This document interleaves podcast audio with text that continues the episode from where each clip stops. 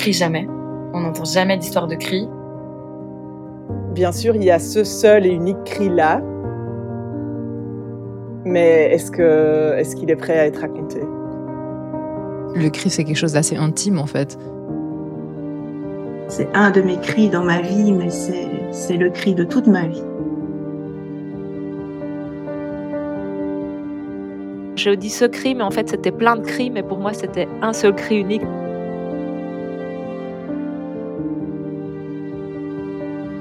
Émettre un son, quel qu'il soit, c'est engager le corps.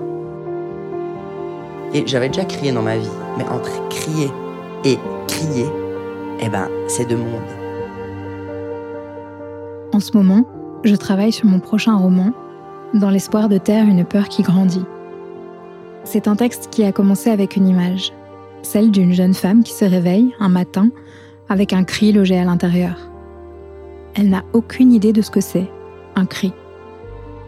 Elle ne sait pas ce qu'il fout là, d'où il débarque, ni ce qu'elle doit en faire. Elle aimerait bien qu'il disparaisse, qu'il reparte comme il est venu. voilà.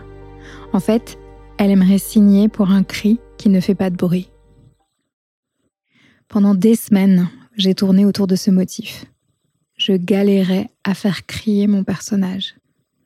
Et puis je me suis rendue à l'évidence. Comment est-ce que je pouvais faire crier Adélaïde alors que je ne sais pas crier moi-même C'est vrai ça. Je ne crie jamais. Bon, ok, sauf dans les manifs et parfois dans les concerts. Mais si je suis seule à vouloir le faire, impossible. Ça bloque. Quel cri est-ce qu'on porte en soi? Qu'est-ce qu'ils racontent de nous? Comment on fait pour les laisser sortir? Et pourquoi est-ce que c'est si difficile? Comment est-ce qu'on vit avec nos cris? Et est-ce qu'on peut se réconcilier avec eux? Pour répondre à ces questions, je suis partie à la rencontre de femmes qui m'ont raconté leur histoire et leur relation à cette étrange activité qu'est crier, pas que je veuille me mettre à le faire à tout prix ou tout le temps, mais je me dis que c'est peut-être pas mal comme outil à avoir sous la main. Un petit ou grand cri, si besoin.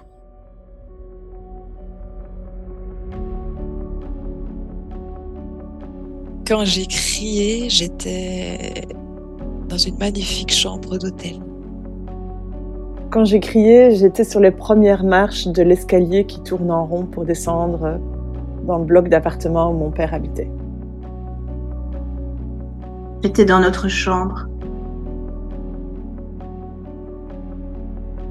Quand j'ai crié, j'étais dans mon lit euh, au début de ma nuit. Quand j'ai crié, j'étais dans ma voiture euh, sur le retour du travail sur la Nationale 4 dans le hall de l'administration d'un établissement scolaire euh, à l'embranchement de tous les couloirs administratifs. Quand j'ai crié, j'étais dans une salle de répétition. Quand je criais, j'étais systématiquement au travail.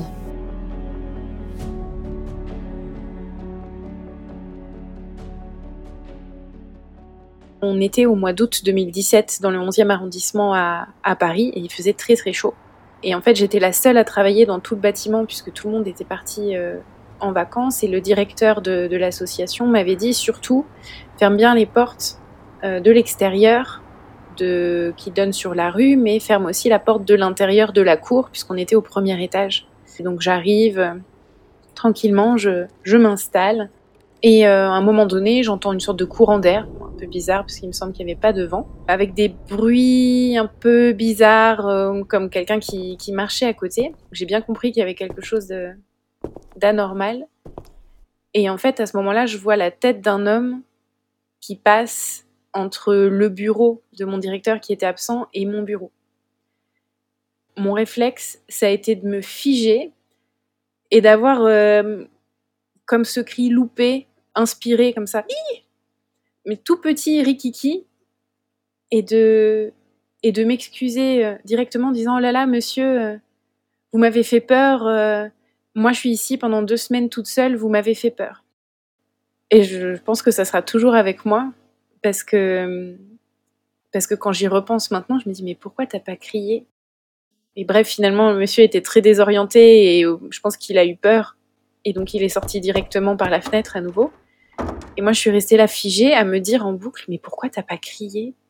Et je me rappelle que sur le coup, j'ai pas su quoi faire, si je devais appeler la police, sortir, parce que je savais pas s'il était tout seul. Donc j'ai eu un moment aussi où, où j'osais pas bouger du bureau, parce que comme je me sentais enfermée à l'intérieur et que moi, j'allais pas sauter par la fenêtre, je j'étais vraiment pas bien.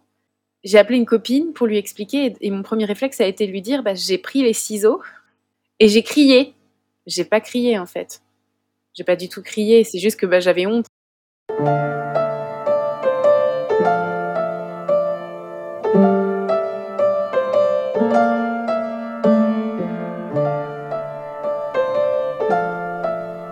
Un matin, c'était l'automne, il faisait pas beau et je suis allée au bord du lac Léman en voiture et donc d'un pas rapide parce que j'avais pas mal de colère, je suis allée au bord du lac. Il y avait personne, j'ai regardé avant, que ça m'aurait euh, gêné qu'il y ait des gens. Je voyais pas la côte euh, d'en face. Euh, et face au lac, j'ai crié hyper fort. Et du même pas rapide, je suis retournée à ma voiture. Et en fait, j'avais pas vu qu'il y avait une voiture de policier.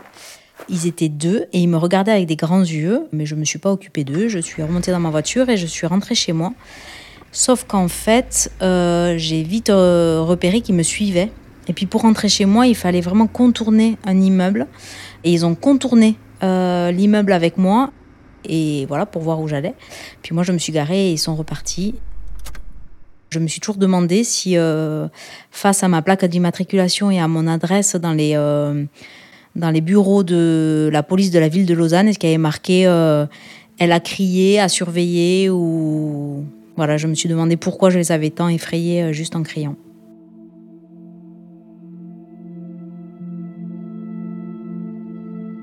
À chaque fois que j'ai des débordements d'émotions, euh, je crie. Tu vois, je vis au bord de la mer, là, il y a la mer juste là, et je vais hurler, je vais gueuler, quoi, face à la mer. C'est vraiment un truc, euh, ou dans ma bagnole aussi. Un truc quand je suis vraiment toute seule, isolée, et j'ai, je ressens ce besoin désormais. C'est comme si je ne m'empêchais plus de crier. Les gens ne le savent pas, je passerais pour une énorme cinglée s'ils me voyaient hurler comme ça. Ben, je me suis demandé si on m'avait entendu. Enfin, si on m'avait jugé, si on m'avait pris pour une folle en fait, parce que vraiment j'ai parlé toute seule, j'ai crié toute seule. Il y avait quand même cette sensation que je pouvais déranger des gens autour. Et moi j'ai très peur de déranger. C'est comme de crier dans une église, ça se fait pas. Ça se fait pas de crier dans le silence. Et pendant que je hurle, je me demande si je ne crie pas trop fort. J'ai peur en fait que, que dans les maisons voisines on m'entende.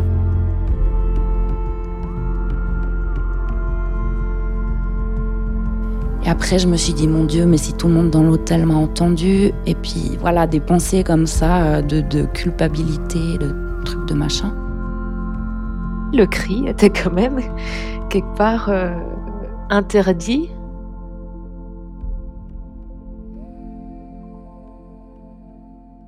Moi, j'ai grandi avec euh, deux parents alcooliques.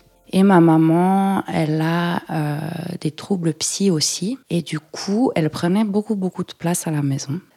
ma maman criait le soir, elle mettait la musique à fond, elle claquait les portes euh, dans la maison, puis ça pouvait durer toute la nuit. Ça a généré que ben, moi j'ai grandi euh, en étant une petite fille euh, super sage, qui prenait le moins de place possible, parce que j'avais l'impression que si je faisais un pet de travers, j'allais déclencher une crise, des cris à la maison, une engueulade, et puis que c'était de ma faute. Dans ma jeune vie d'adulte, l'idée de, pouvoir me mettre en colère, m'énerver, crier, bah, ça me tétanisait. Et puis en fait, pour les 60 ans de ma mère, avec ma sœur, on lui a offert un voyage en Italie. Ça a démarré assez vite, elle a commencé vraiment à être euh, très désagréable avec moi, méchante.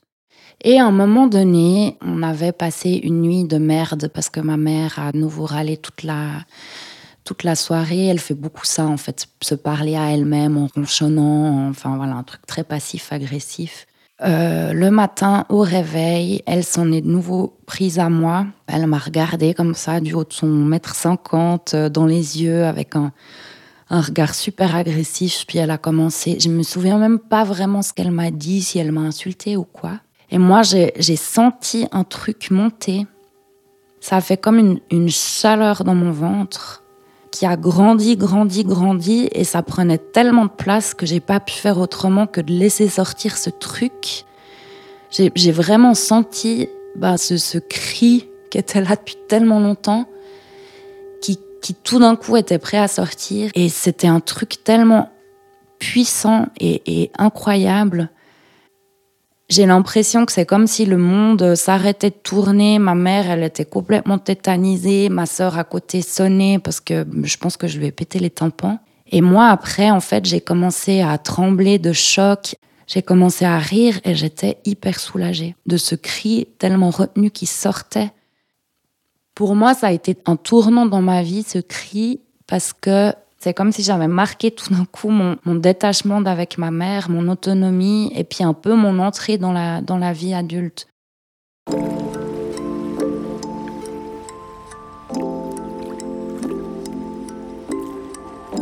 J'étais dans une relation euh, amoureuse euh, qui se finissait. Mon conjoint avait une double vie en fait. C'était une situation où l'autre était quand même le plus coupable des deux. Et euh, la, situation s'est complètement renversée. Je savais qu'il était, euh, qu'il avait été sur des sites de rencontres, par exemple. Son profil était actif. Et en fait, c'était une négation de la vérité sans arrêt. C'était euh, non, il ne se passe rien. Non, la réalité que tu as devant toi, elle n'est pas vraie. Et donc moi, je, je perdais pied. J'étais dans, ce couple-là où, on m'entendait pas, où en fait je, disais des choses. Je disais je, je, suis malheureuse, ça va pas. Et ce que tu fais, c'est c'est pas bien. J'essayais de formuler ça et donc on me répondait pas du tout. Il n'y a pas de problème. C'était cette négation de, euh, de mon ressenti et de la douleur en fait. Je savais pas si j'allais m'en sortir. Tu me fais du mal et, euh, et qui me répond non, c'est pas vrai. Ça, ça, ça, rend fou en fait.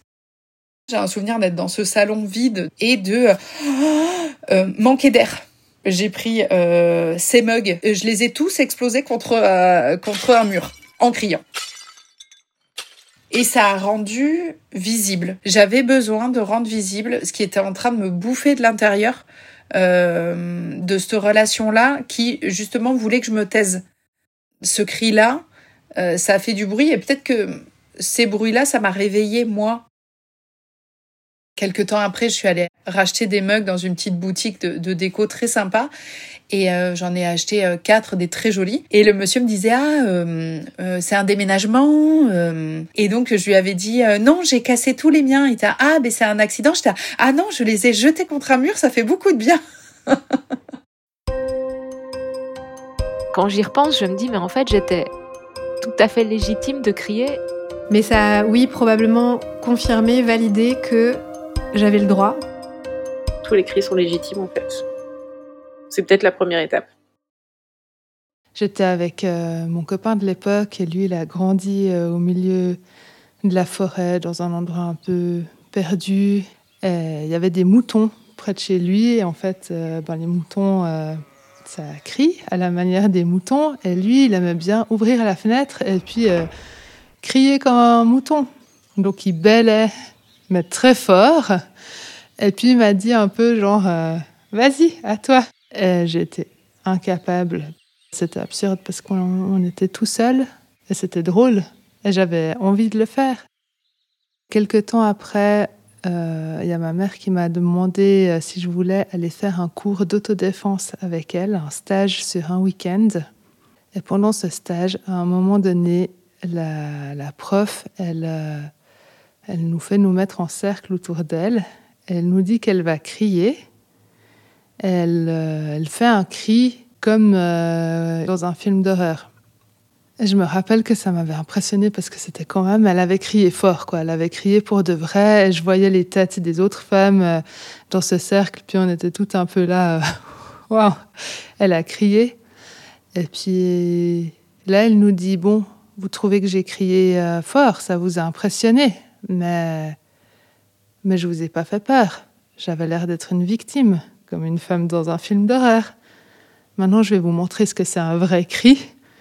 Et puis là, elle a respiré, elle s'est ancrée dans le sol, elle a poussé un cri mais genre en, avec tout son corps et sa tête, elle a, elle a balayé, elle nous a regardé chacune dans les yeux en hurlant un cri qui venait du ventre, et comme un, un T-Rex un peu qui crie, un peu penché en avant, comme ça. Et, euh, ça, c'est un, vrai cri. Et après, on s'est entraîné à, à faire des cris qui font peur. On s'est mis en cercle, mais sans se regarder, en fait, en regardant vers l'extérieur, et on devait toutes crier euh, en même temps, mais on n'était pas euh, face à face. C'était moins intimidant. Et puis assez vite, euh, on, se rend compte qu'on a toutes les mêmes difficultés et que, en fait, c'est pas si terrible que ça de, de hurler, que c'est même plutôt drôle. Je crie pas comme ça dans ma vie de tous les jours. J'ai pas tellement euh, crié comme ça, mais euh, en fait, euh, je sais que je sais le faire.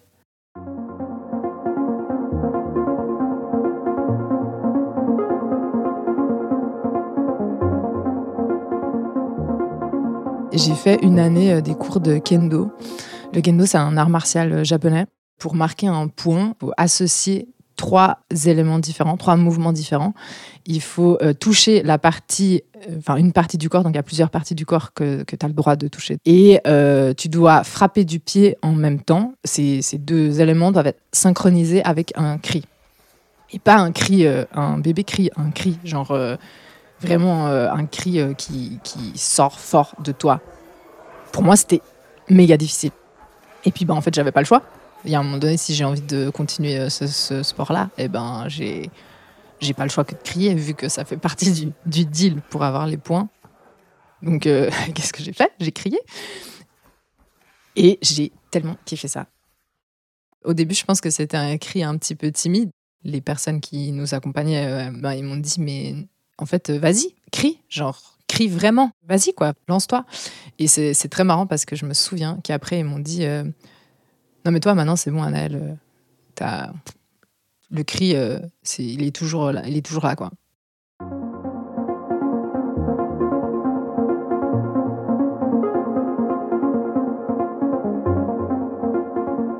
Pendant ma première grossesse, j'ai commencé à regarder beaucoup de vidéos autour de l'accouchement. Donc c'était des vidéos de femmes qui souvent avaient eu plusieurs enfants et qui arrivaient à accoucher dans une piscine et entre deux contractions à dire euh, ouais John euh, s'il te plaît euh, va me chercher un petit verre de smoothie et au lieu de m'en détacher j'étais vraiment genre ça m'impressionnait je trouvais ça magnifique de vivre ce moment de l'accouchement avec un tel calme et une sérénité j'avais l'impression que ça allait être ça la pire douleur de ma vie et que j'allais forcément hurler et là, je me suis dit, mais non, mais ça peut être autre chose, quoi. Ça peut être un truc de murmure, de douceur, etc.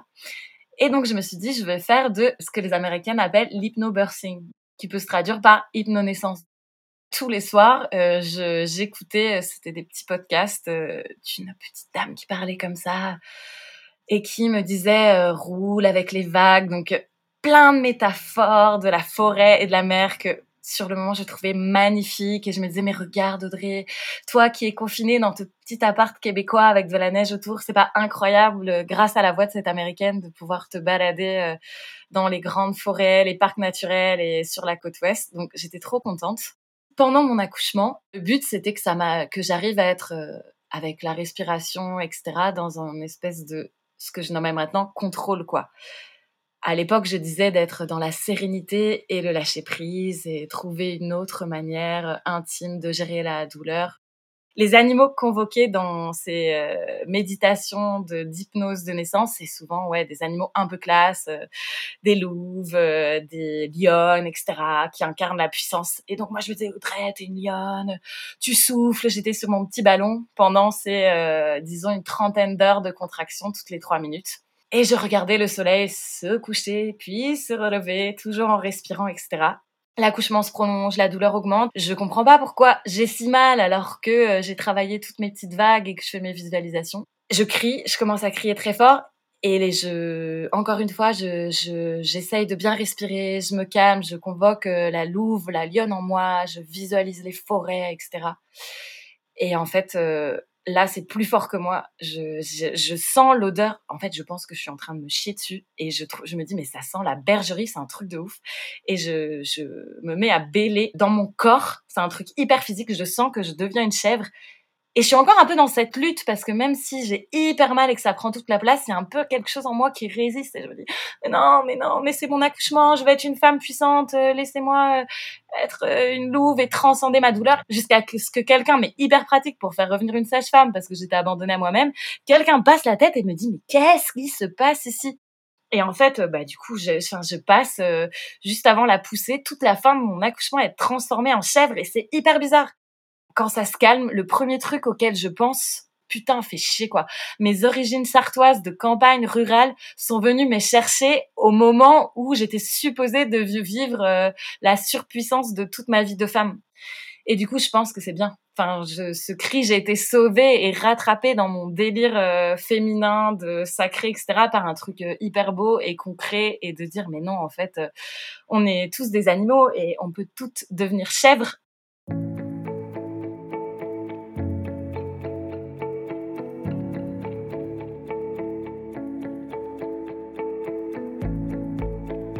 Je pensais pas qu'un jour je pousserais un cri comme ça. Mon corps a décidé de le faire. Je l'ai pas, voilà, je l'ai pas programmé. Ça, ça se calcule pas en fait. Donc euh, c'est primaire et c'est ça qui m'a plu. Je sais que ça a existé une fois et que ça a été puissant.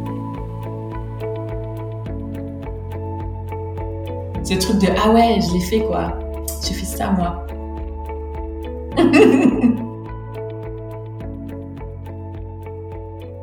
J'ai traversé la France euh, avec euh, deux sacoches et un vieux, mon vieux vélo. J'étais autonome et je dormais euh, dans ma tente que je montais tous les soirs et tous les gens que je rencontrais étaient impressionnés qu'une femme vadrouille toute seule alors que je suivais des chemins, des véloroutes. Mais mais vraiment, je me suis affranchie ce truc-là de femme dans la société. J'ai vraiment senti un comme un pas de côté. J'étais dans le Berry et je monte toute la journée. J'ai monté des côtes qui n'étaient pas énormes, c'était pas des pics, mais c'était long, lent et sous un cagnard incroyable. Et je montais sans finir, j'en pouvais plus, il faisait tellement chaud. Et elle est là, elle apparaît devant moi, la fameuse descente qui cumule toutes les montées que je me suis tapées depuis depuis le début de l'après-midi. Je vois que je vois pas du tout le bout. J'enfourche mon vélo, je commence à pédaler, mais alors je pédale très précautionneusement au départ. Et puis tout à coup, le poids forcément de toutes mes sacoches m'emporte, mon propre poids aussi, et la vitesse arrive. Je me concentre vraiment sur, euh, sur mon équilibre et ma stabilité. Et ma roue avant, elle prend tellement de vitesse qu'elle commence à osciller. Je panique et là, je sens tout un, un grondement, un volcan qui monte dans mon ventre. Et là, j'ai senti que pour une fois, ma gorge n'absorbait pas tout et ne renvoyait pas tout vers le ventre. Et j'ai vraiment crié, mais euh, c'était incroyable. Et alors, j'ai senti des, une décharge électrique, tout mon corps qui s'est allumé. Euh, j'avais l'impression, puis alors j'en avais plus rien à faire de des bagnoles autour, c'était moi. Puis je roulais au milieu. En plus, au début, je commençais, je roulais, je roulais sur le côté. Et, et, là, je me suis vraiment. Euh, oh, j'ai profité, quoi. Et le cri, en fait, je me suis fait posséder par mon cri. Et à la fois, je m'entendais et j'étais tellement fière de moi de crier. J'ai crié, rigolé et pleuré en même temps, je crois. Et je suis arrivée en bas de la descente avec les mains, j'avais les mains crispées sur mon guidon et j'avais les bras euh, qui fourmillaient des vibrations. Je pensais même pas avoir été capable de faire ça. Et je suis hyper fière de l'avoir fait. Et euh, j'ai trop, j'ai trop envie de le refaire, quoi.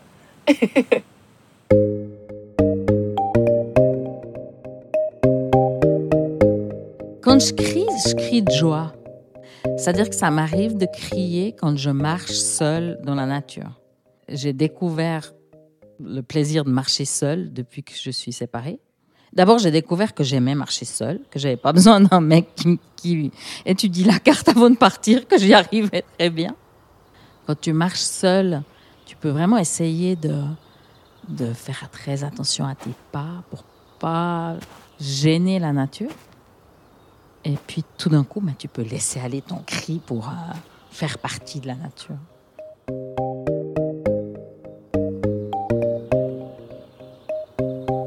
Je montais au pic Chaussy. La montée, elle se fait bien dans l'ombre un grand moment. C'était il y a au mois de septembre, il faisait encore chaud en plaine. Et là, j'avais dû mettre mon petit bonnet et mes gants tellement il faisait froid. Et je suis arrivée au soleil. Et là, j'ai crié. Et malencontreusement, il y avait des promeneurs qui arrivaient dans l'autre sens, qui m'ont pris pour une folle. Puis topi. Ils m'ont dit euh, Tout va bien? J'ai dit Oui, oui, je suis juste contente.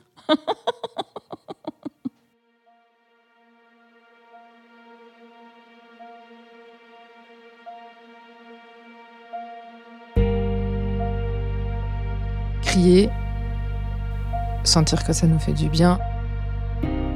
Est-ce que, est-ce que ça s'adressait à quelqu'un? Est-ce que ça s'adressait au monde entier? Euh... Entendez ce qui m'arrive.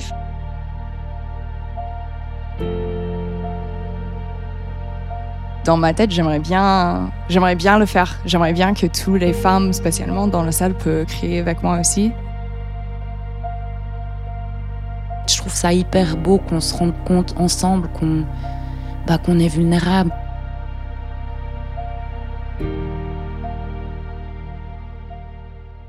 Donc l'histoire de ce cri, je l'ai poussé au sommet d'une montagne en Californie. C'était un lieu d'accueil pour faire autant des résidences spirituelles qu'artistiques, de permaculture. Moi, je m'occupais des, des, jardins, des animaux, puis d'accueillir les gens. Et c'est vrai que j'y faisais euh, aussi ben, tout, un, tout un travail introspectif.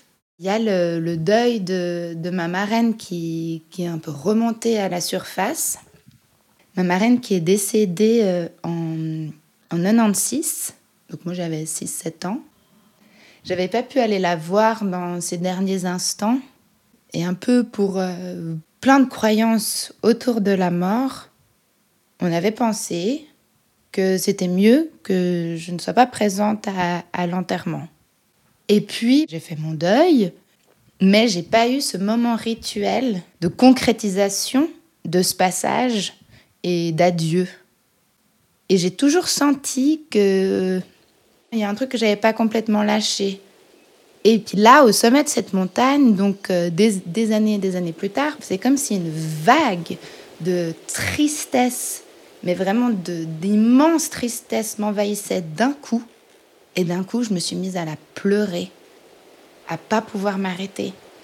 Et en fait, j'étais par terre et je me suis mise à, à hurler, mais de, de détresse, enfin de, de, deuil. Je la, je la pleurais et je criais ben, le manque, ma tristesse. Ça a duré, hein. ça a duré toute l'après-midi. Les, gens euh, avec qui j'habitais, ils m'ont observé de loin.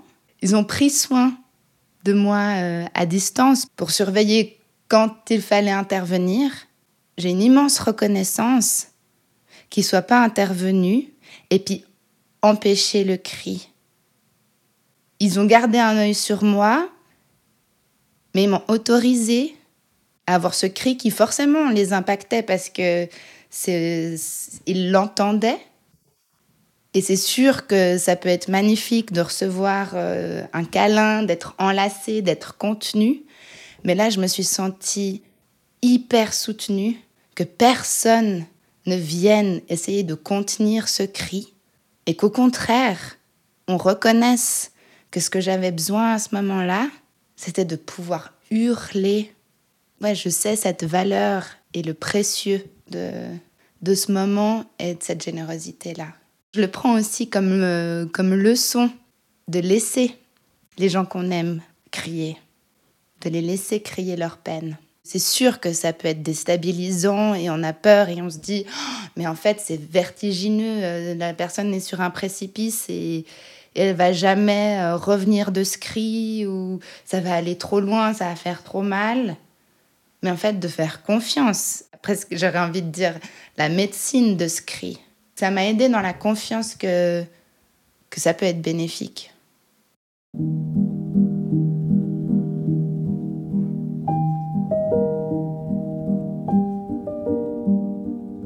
J'ai habité pendant de longues années en Italie. Et j'ai donc une amie qui vit toujours là-bas, qui s'appelle Claudia, et qui avait pour habitude, lorsqu'elle rentrait du travail, euh, après une journée un peu chargée, ou euh, si elle avait des, tracas, de crier euh, dans sa voiture, toujours au même endroit. Alors il faut imaginer la, la nationale qui traverse la ville, et elle criait devant le bar Giordani, dans sa petite Fiat, euh, au pied d'une grande porte étrusque, juste avant un très grand virage. Et un jour, elle m'a proposé de crier avec elle. Et donc, on a commencé à crier ensemble. Alors, au début, euh, je me souviens que le cri avait parfois un peu de mal à sortir parce que c'est pas forcément habituel de se décharger comme ça en, criant. Et puis, au fur et à mesure, je pense qu'il y a quelque chose qui se dénoue un petit peu. Voilà, on l'a fait très souvent. On, compte jusqu'à trois, en gros. Et quand on arrive devant le bar, on hurle. L'urlo liberatore, le cri libérateur. Il y a quelque chose qui me touche dans, ce cri, c'est d'imaginer que certains jours, à la même heure ou au même endroit, il y a Claudia qui crie dans sa voiture. Il y a quelques mois, elle m'a écrit en me disant qu'elle aimerait proposer à ma fille Camille qu'on crie ensemble toutes les trois euh, le jour où on reviendrait euh, lui rendre visite. Ma fille est partante et moi aussi, euh, j'ai hâte de, retourner la voir.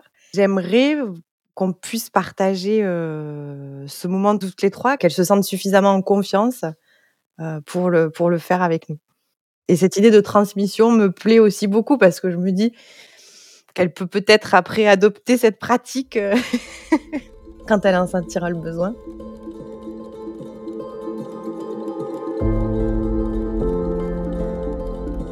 Dans mon corps entier, du ventre jusqu'à la bouche. En dessous du nombril. Dans mon ventre. J'ai senti mon cri qui venait du ventre. Au creux de mon estomac. Et puis dans la gorge, il est remonté. Il est remonté en vertical de mon bassin, j'ai envie de dire dans mes entrailles. Je l'ai senti dans mes entrailles. Dans les poumons euh, épuisés, euh, épuisés d'air. Quelque chose qui remontait le long de mon tronc. Dans ma cage thoracique, quoi, dans ma poitrine, près du sternum. À la fois dans ma poitrine et dans ma gorge, beaucoup dans ma gorge. Sur le bord de la gorge. Il s'est amplifié dans ma bouche et il est sorti. Assez brusquement et, et longuement. Et les cordes vocales qui frottent très très très fort. J'ai senti mon cri physiquement un peu partout en fait. Dans le bas-ventre, les parties génitales jusqu'aux pieds. Je voulais que je le sentisse partout dans mon corps. Peut-être un peu dans ma tête aussi. Et dans ma tête. J'ai senti mon cri physiquement au milieu de mon front. Dans mes oreilles. Et c'est comme si tout mon corps criait. Comme si c'était nourri de moi pour sortir. Comme s'il n'était pas vraiment dans mon corps, mais tout autour de mon corps. Et à toute fin, je ne l'ai pas senti. Il était en dehors de moi. Bah, mon cri, je le sens encore. Plus fort que moi.